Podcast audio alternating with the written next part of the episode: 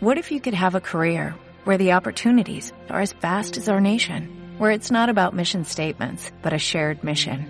At U.S. Customs and Border Protection, we go beyond to protect more than borders, from ship to shore, air to ground, cities to local communities. CBP agents and officers are keeping people safe. Join U.S. Customs and Border Protection and go beyond for something far greater than yourself. Learn more at cbp.gov/careers. El día de hoy vamos a estar platicando acerca de algunos ejercicios para mejorar esa densidad de nuestros huesos, esa salud ósea, así que te invito a que te quedes con nosotros en tu programa en línea. Estás aquí en Radio Mujer 1040. Comenzamos. La salud física, mental y emocional dependen de la calidad de tu alimentación y de tu estilo de vida. Ponte en línea con el 1040 y descubre que todo se puede. A partir de este momento, quedas en línea con Ruth León. Iniciamos. Muy, muy buenos días. ¿Cómo están? Son las 7 de la mañana con 5 minutos. Espero que muy bien y que hayan disfrutado su fin de semana. A lo mejor si se quedaron en casita descansando, poniendo el arbolito. Aquí en Radio Mujer ya estamos adornando navideño. Y bueno, sintiendo ese espíritu de la Navidad, sobre todo, que nos ayuda a creer, a confiar, a pedir, ¿por qué no? A veces andamos pidiendo muchos de esos deseos, pero también es un momento para dar. Recuerda que no puedes pedir sin antes dar lo que tienes de ti mismo. Así que ojalá que sea una época para no tanto esperar recibir, sino también iniciar por dar, dar lo que tienes y si es amor, bueno, pues adelante a darlo. Eh, me da mucho gusto saludarles. Yo soy Ruth León y bueno, pues esta mañana compartiendo como siempre temas de salud y de nutrición para seguir fortaleciendo nuestra salud y bueno, claro que previniendo muchísimas enfermedades. Sé que está por iniciar una época complicada, ya les decía, del espíritu de la Navidad, pero con eso viene mucha convivencia y aquí los mexicanos, bueno, no somos la excepción y eh, eh, generalmente las reuniones que se hacen son alrededor de la comida y no siempre es comida saludable. Entonces yo te invito a que este año puedas cambiar un poquito en esas reuniones, puedas incluir e invitar alimentos mucho más saludables a la mesa. La finalidad es convivir, pero la finalidad no es comer hasta que te sientas, ahora sí que como dice, ¿no? A, a, reventar, porque si no se va a echar a perder. Yo sé que es delicioso el recalentado, los postres, todo lo típico de esta época que ya platicaremos posteriormente en otros programas, pero la medida, la medida, todo con equilibrio, todo se puede incluir trata en la medida de lo posible de seguir haciendo ejercicio. Sé que con este frillito, pues bueno, a veces no es tan sencillo estar realizando actividad física, pero ojalá, ojalá que también una de tus metas sea no descuidar el ejercicio, porque de alguna manera este te va a ayudar a compensar un poquito esas el, esas calorías consumidas en exceso en esta época navideña. Y precisamente hoy tenemos como, como tema el ejercicio, pero específicamente eh, destinado a aquellas personas que ya fueron eh, detectadas con ciertos problemas en sus huesos, eh, probablemente con osteoporosis o bueno, pues ya su densidad mineral ósea no es la adecuada, la osteopenia cuando es el inicio. Y hoy vamos a estar platicando si es recomendable el ejercicio en estas personas, si no es recomendable o qué tipo de ejercicio pueden estar realizando para fortalecer esa masa ósea. Ya está conmigo eh, aquí el invitado que tenemos el día de hoy en cabina. Él es Pepe de León, quien me da mucho gusto saludar. Él es wellness coach y precisamente se dedica a la salud y bueno, a la prescripción de ejercicio de actividad física de manera individualizada. ¿Cómo estás, Pepe? Muy buenos días. Gracias, buen día, Ruth. ¿Cómo te va? Pues bien, aquí este comenzando la semana con un poquito de frío, pero bueno, con toda la actitud, ¿verdad? De, claro. de comenzar. Terminando el año muy bien. ¿eh? Sí, ¿verdad?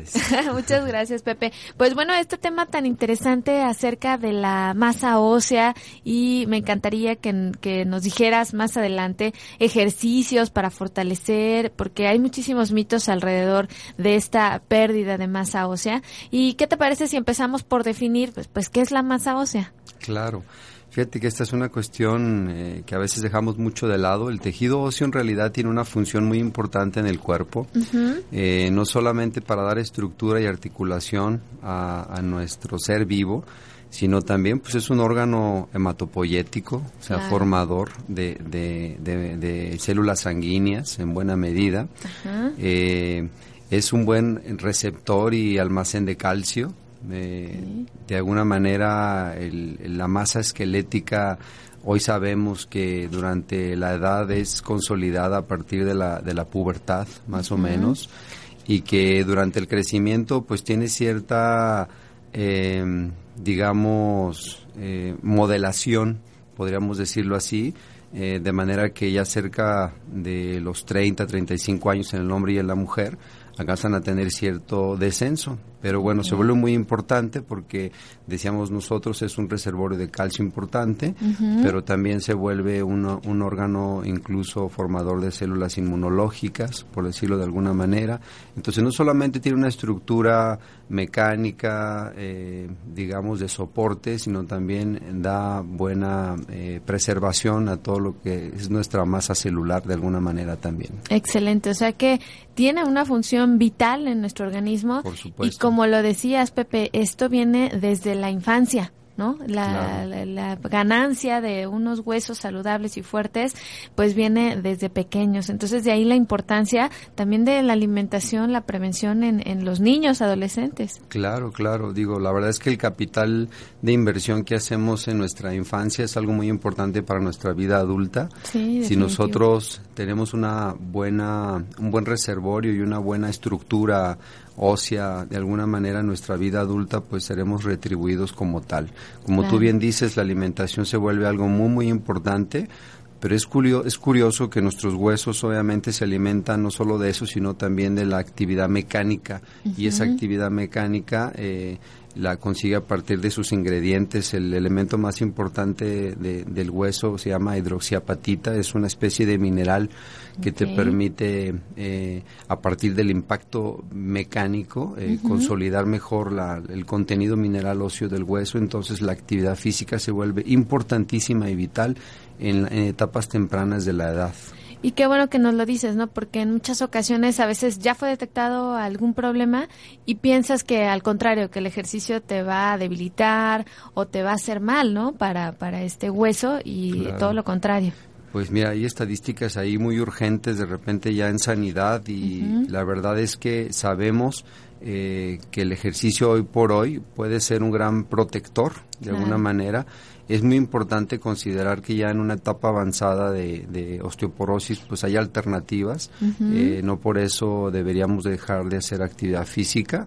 Eh, yo creo que siempre hay que tener este elemento de prescripción de la actividad física como un elemento no farmacológico para aquellas personas que les interese pues estar eh, mejorando su independencia y evitar los riesgos de caídas, por ejemplo, que son los que pudieran generar al final de cuentas una pérdida de, de la movilidad y de la independencia de, de, una persona. Claro. ¿Cómo, ¿Cómo sabemos si ese hueso está saludable? ¿Qué sería el estudio más adecuado, Pepe? Claro, hay unas pruebas que se llaman densitometrías, que son especiales para saber cuál es la densidad mineral ósea eh, o incluso el contenido mineral óseo de cada uno. La diferencia entre estos dos estriba, bueno, que el contenido mineral óseo es en general eh, saber cuál es la cantidad de masa mineral en, un, en una zona, en una región pero cuando hablamos de densidad hablamos de la arquitectura de, del esqueleto en general sí digamos que el esqueleto está formado por una parte esponjosa y una compacta entonces la densidad mineral ósea nos dice cómo está esa arquitectura en general.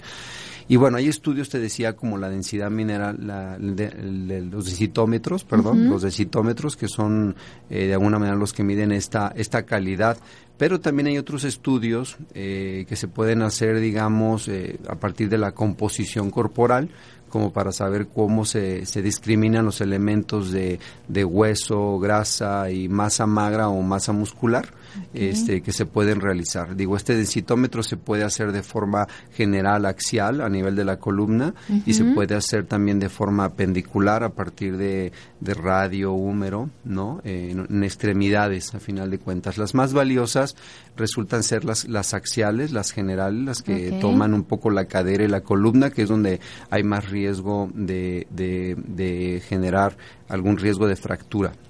perfecto. Bueno, pues muy interesante. Yo creo que vamos a aprender muchísimo el día de hoy, Pepe. Nos tenemos que ir a la primerísima pausa, pero bueno, pues regresando, seguimos platicando acerca de cuáles ejercicios pueden las personas realizar para fortalecer esta masa ósea y bueno, pues también ¿no? los alimentos, ¿no? Esto también tiene muchísimo, muchísimo que ver, Pepe. En un momentito más regresamos. Les recuerdo nuestros teléfonos en cabina 31 22 11 90, 36 47 18 83 o envíanos un mensaje a través de WhatsApp al 33 10 19 07 12. Regresamos.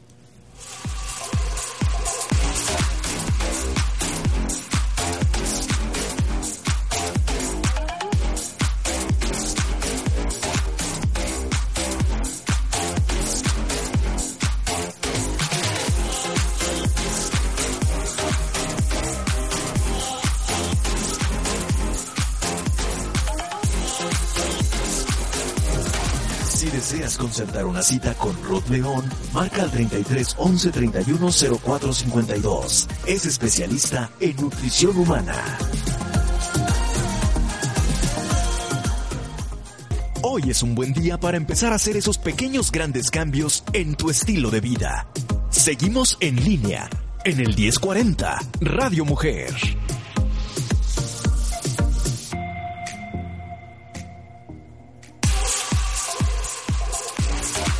7 de la mañana con 18 minutos. Estamos de regreso en tu programa en línea. El día de hoy platicando acerca de los ejercicios para fortalecer la masa ósea. Está con nosotros eh, Pepe de León. Él es wellness coach, especialista y prescriptor también de actividad física de manera individual. Y bueno, Pepe, pues hablando entonces, ya decíamos que la masa ósea se puede medir con un densitómetro que es fácil de interpretar. ¿A partir de qué edad se podría estar haciendo este estudio? Una persona? Pues mira, realmente se puede hacer desde temprana edad, aunque bueno, la exposición a los rayos eh, mm, pareciera no ser tan riesgosa o peligrosa.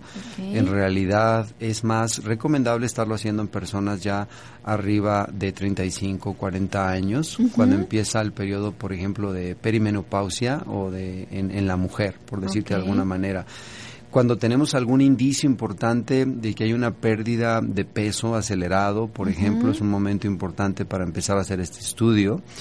Eh, obviamente cuando los médicos de alguna manera consideran que hay una fragilidad presente, una pérdida de masa muscular también, no solo de peso, sino de masa muscular. a lo mejor fracturas, este, que ya haya tenido la persona un antecedente. Sí, esos antecedentes médicos y clínicos son importantes porque de alguna manera ya nos dan luz para hacer esta prueba. Yo te diría que de forma rutinaria una mujer que empieza a tener cambios hormonales, por ejemplo, eh, ya empieza en periodo de menopausia, sería conveniente estar haciendo un chequeo por lo menos eh, bianual, ¿no? Este, incluso cada cinco años. Como parte de nuestros exámenes rutinarios, Exactamente. ya hemos este, ya, digamos, recomendado. Sí, de forma obligatoria ya después de los 55 años, antes de entrar a la etapa de adulto mayor, como lo vimos en alguno de nuestros programas anteriores. También es conveniente tenerlo considerado como un estudio ahí importante, hacerse una densitometría, ¿no? Y axial, que sería la más importante, como decíamos anteriormente. Que es la que en general como que te escanea todo. El cuerpo completo. Muy bien, Pepe. Y bueno, pues ya una vez que sabemos si hay indicios, si no, eh, esto va por grados, se puede así decir, que sería para empezar la osteopenia, que es el desgaste. Claro, claro. Ahora mismo las, ah, estos densitómetros ya tienen una curva para demostrar hasta dónde hay una consolidación de esa masa mineral ósea. Entonces, en esa curva eh, te presentan unos estados que les llaman de normalidad y unos estados de baja consolidación mineral ósea. Obviamente antes de presentar una osteoporosis, como tú mencionabas al principio, ya hay unas eh, declaraciones de osteopenia, eh, que es una baja eh, o una pérdida acelerada de la masa ósea. es importante considerar que en este fenómeno de modelación de la masa ósea hay una formación y destrucción continua. Eso sucede, digamos, digamos, como parte de nuestro, de nuestro continuo biológico, como, como, muchos otros tejidos. Sin embargo, hay un periodo en que hay más eh, destrucción ósea que formación de alguna manera. A esta parte nosotros la tenemos que ir vigilando y cuando empieza a ocurrir una mayor destrucción que formación en la, en la, en la remodelación ósea, en realidad empieza a aparecer ya lo que conocemos como osteopenia. Es una, una pérdida incipiente de masa ósea, pero no llega a ser todavía, digamos, riesgosa, pero te pone un periodo de alerta. Te dice algo está sucediendo, hay una pérdida más acelerada de masa ósea que de formación. Y en este punto entonces el ejercicio ayudaría bastante a preservar como esa masa ósea que Por supuesto, y lo dices bien porque en realidad eh, queremos a veces ver al ejercicio como, como un factor incidente para evitar, por ejemplo, las fracturas. Pero cuando hablamos nosotros de osteopenia, que es este periodo previo antes de la osteoporosis, se vuelve mucho más benévolo, eh, mucho más fácil de, de, intervenir con ejercicio que, nos, que cuando hay una osteoporosis como tal. Ahorita lo explicaremos, pero sí, aquí se puede realizar ejercicio eh, de una intensidad incluso de moderada alta este, con la intención de consolidar más masa ósea. Entonces, esta etapa es una etapa muy importante y digo, no solamente pensando en los 30, 35 años, pero todos aquellos deportes de impacto, eh, por ejemplo, el trote, el cargar peso, el patear un balón, estas cosas que generan impacto, eh, ya da una transmisión mecánica muy importante a nuestros huesos que de alguna manera lo invita a estar este, biomecánicamente conformando más contenido mineral óseo ¿no? al, interior. Eh, tú decías la dieta, la dieta es importantísima al final de cuentas, pero eh, si voy a hacer un paréntesis te comentaría que lo que yo noto en consulta y en la práctica diaria es que el problema más importante para esta eh, incipiente pérdida de masa ósea tiene que ver a veces con las dietas muy bajas en calorías, por ejemplo, en esta etapa de la vida.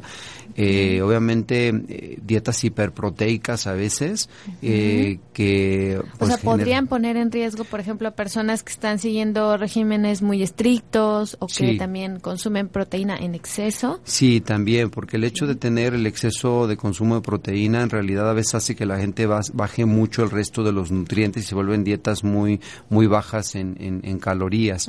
Entonces se ha descubierto que las personas con muy bajo peso o bajo peso, de, digamos, dentro de los límites aconsejables, eh, pues llegan a tener eh, poca consolidación de masa ósea. Hay gente que se quiere ver muy slim, muy delgada y a veces se pasa de esos límites inferiores. Yo siempre le digo a las personas, entre el piso y el techo de una habitación está tu peso ideal, por decirlo de alguna manera. Si tú estás abajo del, del piso de la habitación, eh, tienes riesgos de ir perdiendo masa ósea. Entonces, eh, es cuando debemos de pensar que no solamente el ejercicio se vuelve importante, sino también la dieta. La dieta misma para que tenga una buena vigilancia y en concordancia, evidentemente, con el ejercicio. En particular, el ejercicio de musculación es el que resulta más importante. Es, decir, por ejemplo, ya algún ejercicio con carga, aún así, este, que haya cierto desgaste. Sí, de hecho aquí en la parte de osteopenia, como bien lo comentabas, es el momento ideal para que tenga una carga eh, de moderada a, máxima hasta su máxima, es decir, que pueda levantar pesos eh, por arriba del 80% de su capacidad, es importante que lo haga porque ese, ese factor mecánico compresivo hace que en realidad eh, tengamos más consolidación de masa ósea. Digo, es un fenómeno eh, biológico, como te decía anteriormente, que tiene que ver con ese mecanismo de los cristales de hidroxiapatita que tienden a compactarse y al compactarse con esa fuerza biomecánica, digo, hay muchos estudios todavía alrededor, pero sabemos que esa fuerza mecánica que hace que se comparte, que se compacte estos, estos, estos minerales de hidroxiapatita, hace que el resto de los minerales de fosfatos de calcio se adhieran más. Entonces, generamos que la parte cortical del hueso, que es la parte, digamos, dura, eh, eh, se consolide más y que la parte esponjosa, que es la parte que le da arquitectura, de alguna manera tenga mayor basamento para, eh, digamos, en su desarrollo posterior.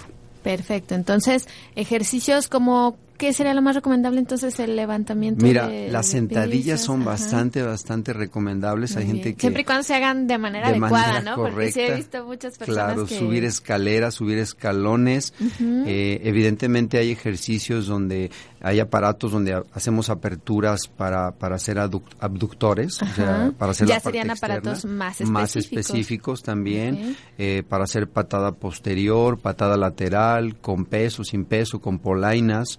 Pero si haces una sentadilla y haces al levantarte la sentadilla una patada lateral, trabajas mucho la cadera, que son las zonas de mayor riesgo de fractura, por ejemplo, en algunas mujeres, o que empieza a aparecer una, una baja consolidación de mineral ósea, ¿no? Y decías, bueno, el peso se puede empezar paulatinamente, ¿no? Para quienes nos están escuchando, a lo mejor dicen, híjole, es que pues con trabajos apenas la sentadilla puede ser sin peso y, probablemente ir este incrementando. Sí, trabajar con tu propio peso pues es lo indicado al principio, digo, ahora estamos hablando hablando de un fenómeno de alto sedentarismo, sabemos que mucha gente no hace ejercicio, entonces pues la recomendación inicial siempre antes de, de, pensar en que ya estás inscrita a un gimnasio, porque a veces mucha gente no está inscrito, es que puedas empezar a hacer ejercicio evidentemente este, con tu propio cuerpo.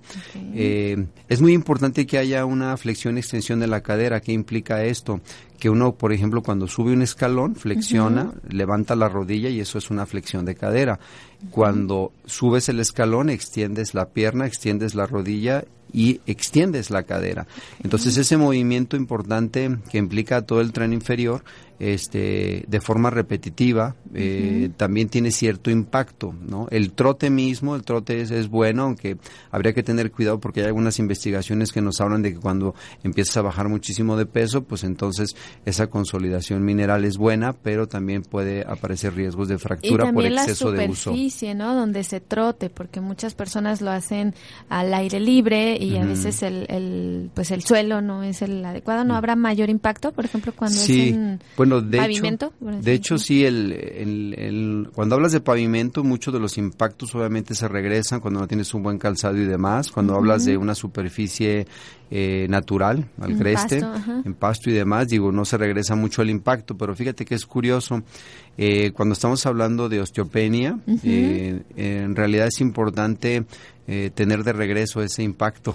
es curioso. Entonces sería bueno. Sería bueno, no exagerar, pero sería bueno, al final de cuentas. Te digo, cuando hacemos una prescripción con medida, no solamente de que trote y empiece a correr todo lo que pueda, eh, nosotros podemos tener una buena dosis de ejercicio que nos permita consolidar nuestra masa mineral ósea. Perfecto, Pepe. Pues vamos a ir a la segunda pausa. Ya tenemos por aquí algunos comentarios. Ahorita regresando me voy con las llamadas. Recuerden al 31 22 11 90, 36 47 18 83 o por WhatsApp al 33 10 19 07 12. Quédate con nosotros. Estamos hablando sobre la masa ósea, cómo de alguna manera empezar a hacer ejercicio para fortalecerla. Así que si tienes alguna duda, alguna pregunta, bueno, pues comunícate con nosotros. Regresamos.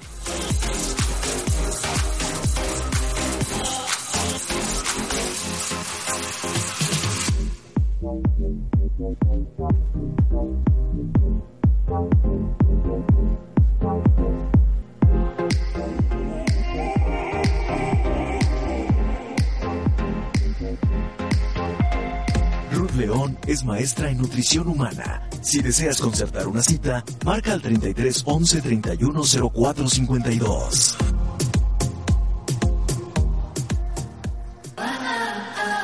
Empieza haciendo lo necesario, después haz lo posible y luego estarás logrando lo imposible. Ponte en línea con el 1040. Continuamos en Radio Mujer.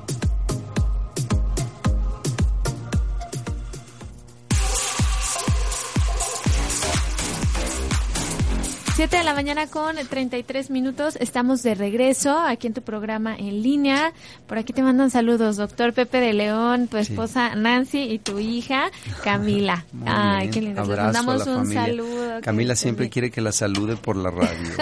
es el momento. Es el momento, es muy deportista. Ah, felicidades, felicidades a Camila. Muy bien, también por acá Susana dice, ¿qué ejercicios recomiendan para eliminar el, un quiste, o sea, si también la parte tiene que ver con los quistes, el ejercicio.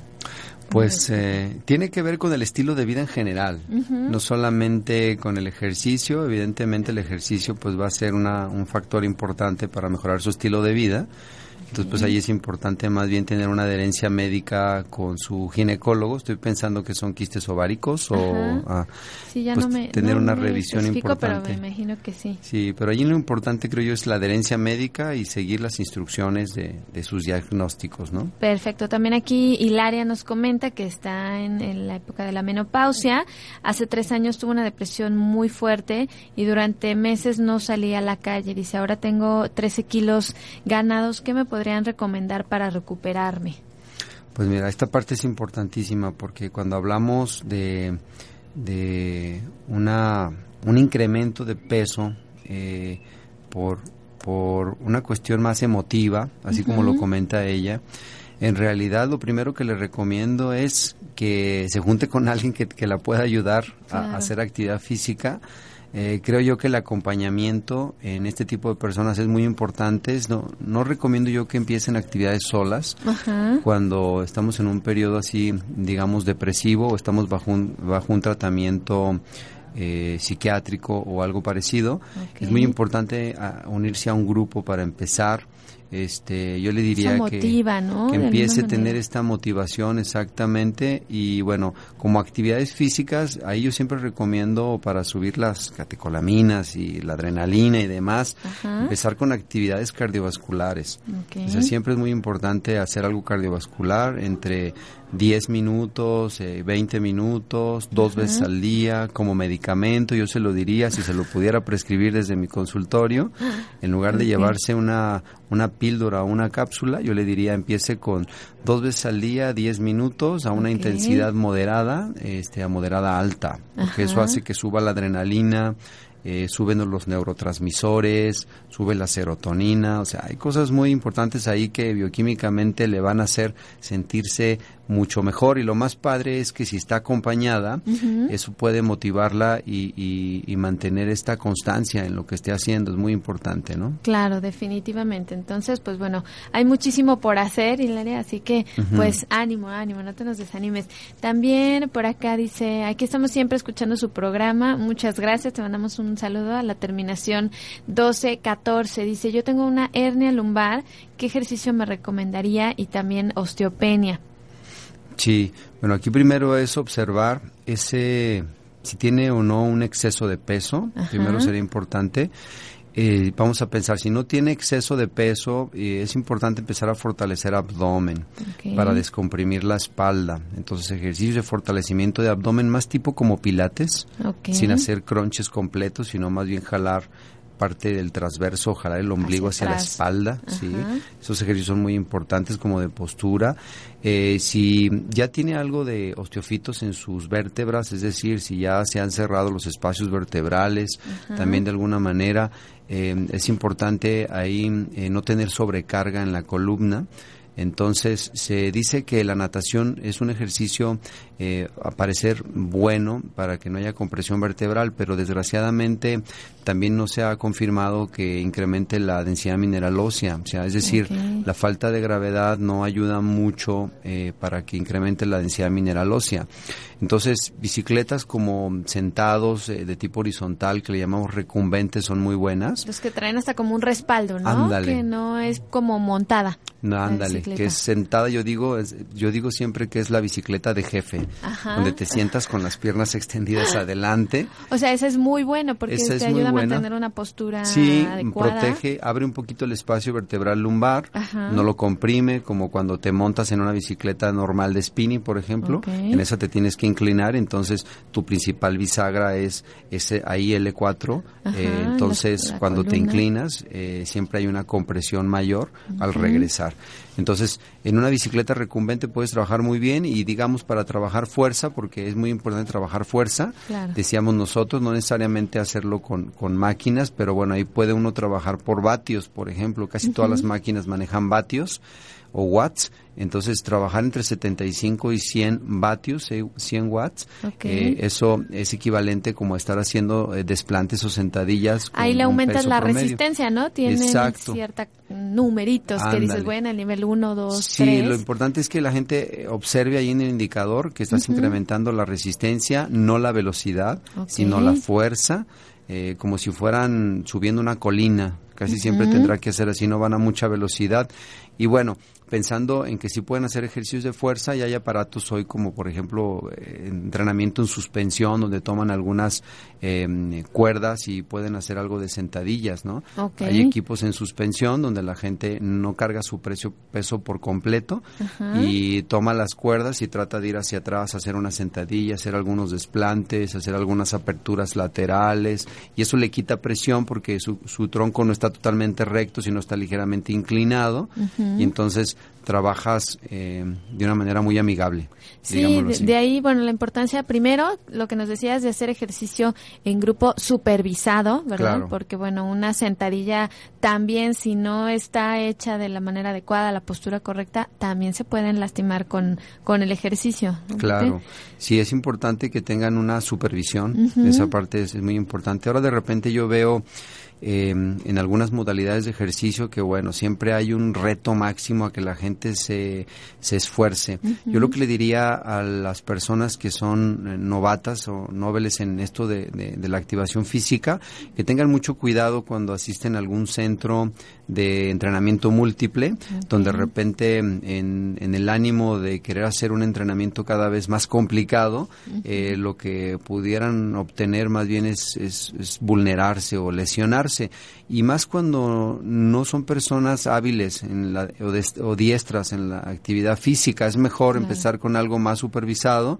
y bueno, ya después de que adquieras más habilidades físicas, a lo mejor incursionar en este tipo de, nuevas modalidades de entrenamientos, ¿no? Que, que son de, de, múltiples accesorios. Y lo digo porque de repente los ponen a jalar, por ejemplo, eh, eh, trineos, eh, con sobrepeso, los ponen sobre caminadoras inclinadas o cargando peso, jalando ligas, eh, incluso ya hay equipos al vacío que te hacen pensar que tienes más peso sobre tu cuerpo y te hacen caminar en una caminadora y todo eso podría no ser recomendable para personas que tienen eh, este tipo de lesiones como la que comenta el, el radio escucha.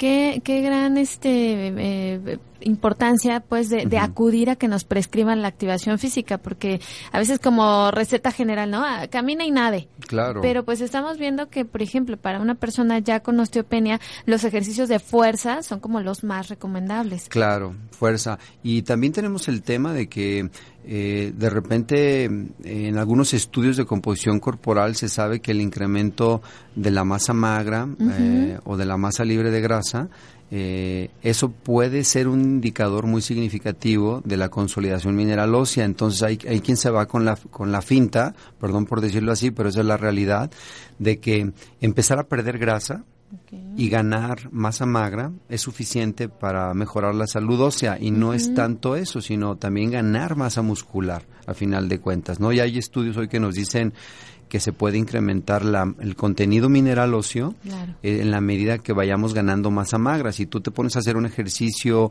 de cardiovascular, vas a perder grasa, vas a, vas a ganar masa magra, pero tal vez no, no ganes masa muscular. Esa parte es muy importante. Es importante ganar masa muscular a final de cuentas, ¿no? Porque el estrés mecánico es el que va a hacer que se consolide en realidad la masa la masa ósea. Claro, o sea, es bueno caminar, no decimos que no, pero hay que complementar también esos ejercicios cardiovasculares con esa fuerza y esa esa resistencia. Claro, con esa destreza. Ahora el la independencia de un adulto ya arriba de los 50 años eh, tiene que ver mucho con la generación de fuerza. Fuerza es, es, creo que es uno de los trabajos más importantes hacer para eh, generar independencia y, evitar riesgos de caída. Eso es lo más importante, ¿no? Sí, no necesariamente como dices levantar este el mayor peso posible. Puede uno ir iniciando y paulatinamente incrementar ese, esa cantidad de peso que estás levantando. Claro, claro. Y bueno, y en esta destreza de hacer ejercicios, como tú bien dices, eh, pues la verdad puedes hacer muchísimas cosas en casa. Yo le digo a la persona, tan solo observa cómo se mueve tu cuerpo, eh, tu pie a dónde va, la rodilla dónde va, la cadera dónde va. Haz un ejercicio que mantenga la integridad de ese movimiento y ponle un poquito de peso y verás que, que lo vas a sentir muy bien, ¿no? Excelente, Pepe. Pues bueno, tengo más preguntas. Muchas gracias a todos los que se están comunicando a través del 31 22 11 90, 36 47 18 83 o que nos están mandando mensajes a través de WhatsApp al 33 10 19 07 12. Voy a leer rápidamente la pregunta porque ya nos vamos a la pausa y regresando, este, ahorita les damos respuestas. ¿Te parece? Claro. Doctor Pepe dice también una persona que tenga fibrilación auricular también pudiera hacer ejercicio, dice, es como una arritmia. Sí, entonces regresando a la pausa, te contestamos también Ale que nos escribe de Puebla, dice que le ha eh, dolido su rodilla derecha y bueno, pues que ya le hicieron estudios, dice la doctora que es por el sobrepeso. Muy bien, ahorita las volvemos a comentar, nos vamos rapidísimo a la pausa y en un momento más regresamos.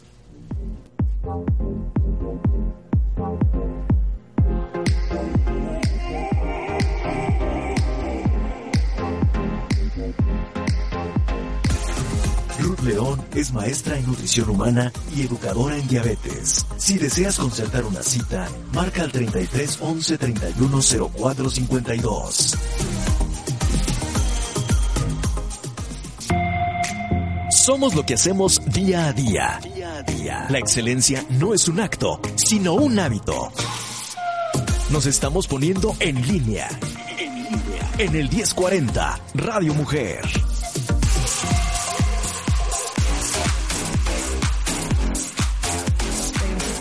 Estamos de regreso, eh, son las 7 de la mañana con 48 minutos. Bueno, se nos ha ido el programa muy rápido, pero muy, muy interesante el tema del día de hoy acerca de la recuperación de la masa ósea con ejercicios. El doctor Pepe de León está aquí con nosotros, él es Wellness Coach. Y bueno, me quedé leyéndote las preguntas acerca de si aún con fibrilación auricular se puede hacer ejercicio. Esa era la primera. Pepe, ¿qué opinas al respecto? Pues mira, se vuelve importantísimo porque realmente estas, eh, esta pérdida de, digamos, de cronicidad del corazón eh, tiene que ver de alguna manera también con la deshabilitación cardiovascular. Incluso hoy sabemos que es un riesgo, este sería un factor de riesgo para que presenten algunas cardiopatías, ¿no? Al final de cuentas, este, en personas ya mayores de 50 años. Eh, no es una, un impedimento, de hecho es, es una prescripción, empezar a hacer actividad física. Una de las ventajas del ejercicio es que permite que el corazón trabaje con mayor sincronicidad. A, lo que, ¿A qué me refiero con esto? Cuando nosotros tenemos una pérdida de, o un incremento en las frecuencias cardíacas en reposo o unas bajas en la frecuencia cardíaca también en reposo, no es tan saludable. El hecho de que tengamos un corazón ejercitado, recordemos que el corazón es un músculo también, entonces eh, cuando lo tenemos ejercitado tiene una capacidad de bombeo más rítmica. Eh, evidentemente si hay un problema... Eh, digamos, ya eh, neurocardiogénico, ese sería otro tema, eh, no, no podríamos ah, de alguna manera influenciar del todo, pero lo que sí logramos hacer es que al, mejorar el, la, la, forma de llenado del corazón y de bombeado de sangre del corazón, hacemos que llegue más oxígeno de alguna manera también al mismo corazón. Entonces, eh, estas fibrilaciones que se llegan a tener en algunas ocasiones, pues eh, lo que llegamos a observar son pérdidas de oxigenación cardíaca, que le llamamos de alguna manera como isquemias cardíacas. Entonces, el ejercicio cardiovascular que hace que incremente tu capacidad de bombeo del corazón a todo el cuerpo, de alguna manera empieza a trabajar a tu corazón como un músculo, como tal. Entonces se ve beneficiado de, este ejercicio. Yo diría que tendría, habría que tener cuidado, por ejemplo, con el ejercicio de fuerza. Si hay un problema de, de osteoporosis, presente y de alguna manera hay este problema eh, cardíaco, eh, habría que considerar que durante la ejecución del trabajo de fuerza no hagamos periodos de apneas donde sostengamos mucho la respiración, porque esto tampoco le llamamos, le llamamos nosotros maniobra de Vansalva, que no se debe de realizar porque hace que incremente la presión arterial de alguna manera en todo el cuerpo, hace que baje la oxigenación. Son es ejercicios. Decir, tener una respiración también adecuada, ¿no? Muchas personas como que se abstienen de respirar para poder, por ejemplo, más peso. Claro, claro. Es muy importante ahí entrar en conciencia corporal en el momento del ejercicio porque eso hace que, que nosotros eh, la hagamos de la respiración nuestro principal soporte. Entonces, al empezar a hacer fuerza, muchas personas dejamos de respirar. O sea, tú observa cuando cargamos un objeto, jalamos y dejamos de respirar y lo hacemos de una manera por comodidad ergonométrica, funciona, pero en realidad cuando estás haciendo un ejercicio de fuerza de forma continua, tienes que observar que tengas buen ritmo de respiración, buenos apoyos diafragmáticos, pero también que tengas, eh, que no tengas esos periodos de, privación de oxígeno, o sea, que aunque sabemos que es un ejercicio anaeróbico, no por eso lo vamos a, generar eh, de forma, eh, pues en apnea todo el tiempo, ¿no? Hay que respirar de forma continua. Excelente, Pepe. Y bueno, pues también aquí Ale nos escribía que, bueno, su rodilla derecha ha tenido algunos problemas, tiene un sobrepeso de 20 kilos. Eh, nos pregunta si crees que, será por esto. Pues es muy probable, digo, aunque habría que ver las, la, digamos, el origen de, de esa lesión este, dónde lo tiene, si lo tiene en patela, si lo tiene, o sea, es decir, en la rótula o si está más al interior de la zona intraarticular de la rodilla, pero lo que te puedo decir es que el sobrepeso pues genera cambios ortopédicos muy importantes. Eh, yo le diría que, que, bueno, que es importante empezar con, con esta reducción de peso. Claro que sí puede hacer ejercicio, como decíamos, donde no esté sometido a presión todo su cuerpo. Estas bicicletas que te comenté también son importantes que las pudiera usar también si va a empezar este este periodo para, para empezar a reducir su dolor de rodilla, yo le diría que empezara también a ir con un ortopédico ahorita para observar cómo está su arco del pie, porque a veces muchas veces se, se pierde el arco el arco este de alguna manera eh, de la bóveda del pie y esto hace que caiga el tobillo, la rodilla se va hacia adentro, ¿no? A veces se hiperextiende también las rodillas hacia atrás, con la obesidad es muy común observar la, la hiperlaxitud ligamentaria. Entonces, si ortopédicamente se empieza a tratar ahorita, yo creo que sería una buena estrategia, digo, antes de empezar a medicarse, para que sus apoyos biomecánicos mejoren.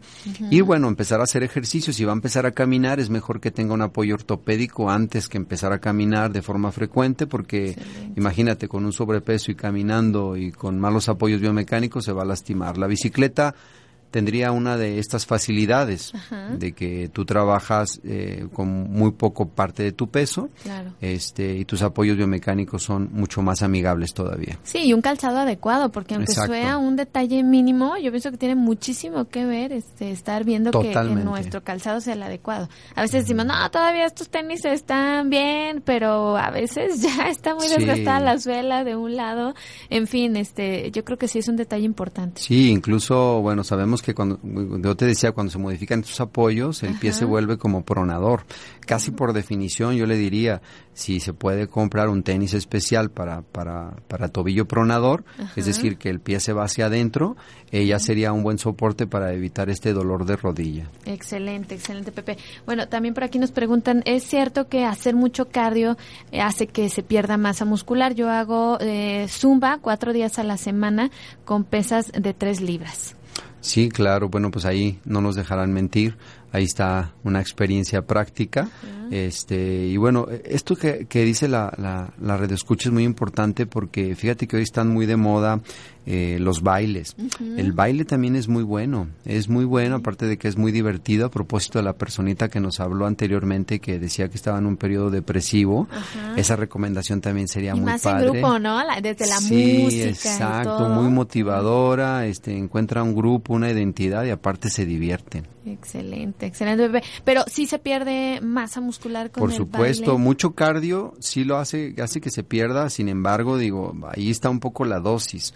Si me dice que hace todos los días el trabajo eh, de cardiovascular, digo, a lo mejor ya alcanzó su peso ideal, pero llega un punto en que llega a perder masa muscular.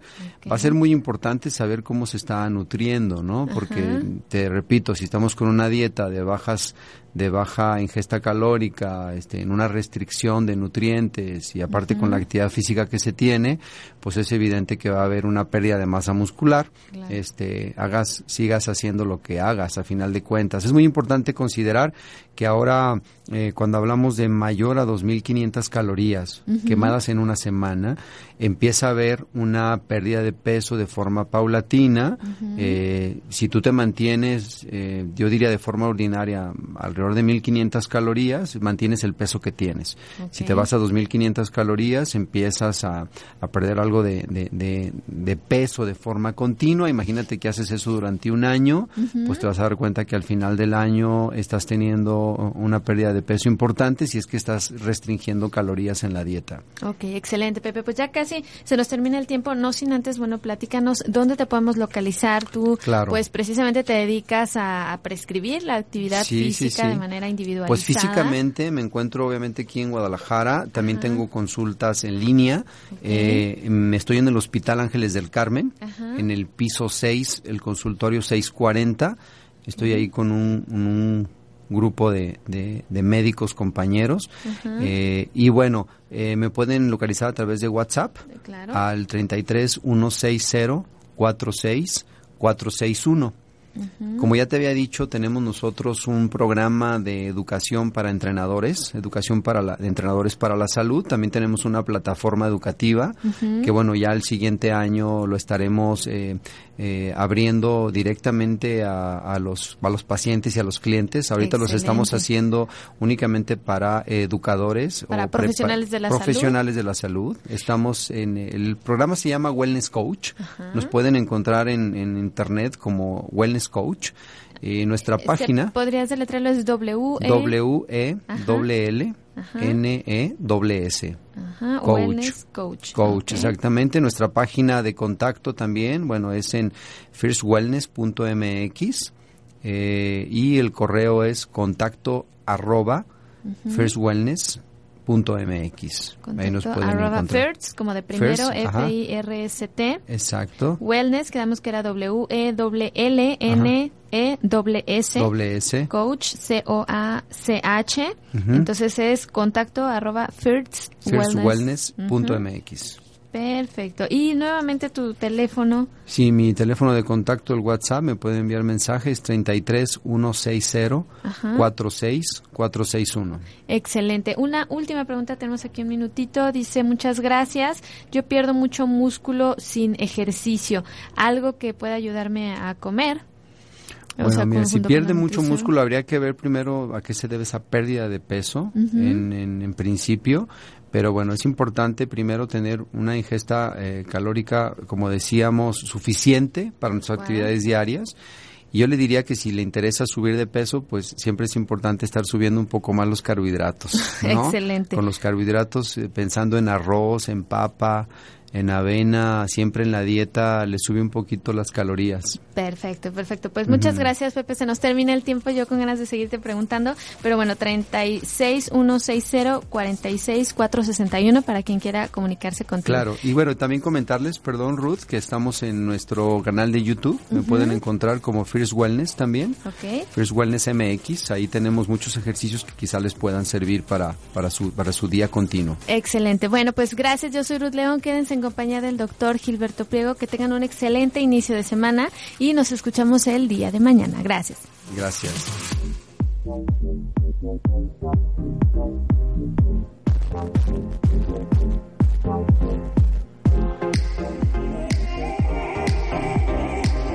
As a new Western Union customer, you can enjoy a $0 transfer fee on your first international online money transfer. Send money to your family and friends back home the fast, easy, and reliable way. Visit westernunion.com or download our app today to get started, and your first transfer fee is on us. FX gains apply, not available for credit cards and transfers to Cuba. Services offered by Western Union Financial Services Inc. and MLS 906983 or Western Union International Services LLC and MLS 906985.